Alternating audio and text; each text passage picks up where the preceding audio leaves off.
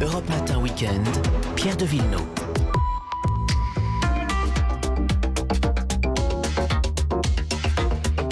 La santé, comme tous les samedis, avec Anne Legal. Bonjour Anne. Bonjour Pierre, bonjour à tous. Faut-il se méfier de l'automédication? Oui, répond clairement le dernier hors-série du magazine 60 millions de consommateurs que vous avez lu pour nous, Anne. Voilà, pour ce numéro, plus de 130 produits vendus sans ordonnance ont été évalués. Alors, ce sont les grands classiques de nos armoires à pharmacie hein, qui permettent de soigner les rhumes, la fatigue, les maux de ventre, les problèmes de sommeil. Et au final, Mm. moins de 15% de ces produits sont à conseiller, explique 60 millions de consommateurs. Les autres sont soit inefficaces, soit mal dosés, soit à risque d'interaction avec d'autres médicaments sans que ce soit écrit sur la notice. Bref, le constat, c'est que ça, il faut s'informer sûr. parce que 8 Français sur 10 sont adeptes de l'automédication. Alors surtout, de, de quels produits sans ordonnance faut-il se méfier hein? Alors, 60 millions de consommateurs a travaillé avec la revue indépendante Prescrire qui dresse chaque année la, la liste des médicaments qu'elle conseille de retirer de son armoire à pharmacie.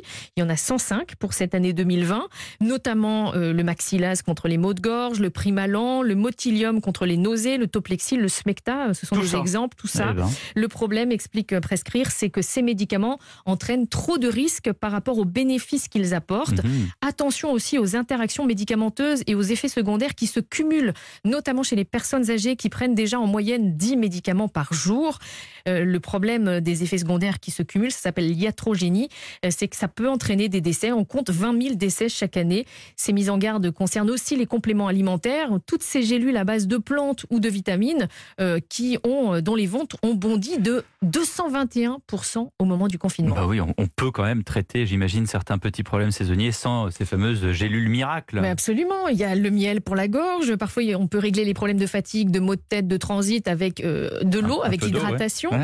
Euh, la vitamine C et les nutriments, on les trouve avant tout dans une alimentation riche en fruits et légumes et variée. Le sport a des effets bénéfiques sur le sommeil et l'humeur. Bref, il y a de très bonnes alternatives aux médicaments. Et quand on veut avoir recours à l'automédication, les précautions, c'est un, de respecter les durées de traitement inscrites sur la notice. Mhm. Ce n'est pas parce qu'il n'y a pas d'ordonnance Oui. qu'on peut faire ce qu'on veut. On veut, ouais. Et deux, pour éviter de cumuler les effets indésirables, de demander conseil aux pharmaciens ou aux médecins si l'on est déjà sous traitement. Merci Anne Le Gall. À demain pour le bien-être. À demain.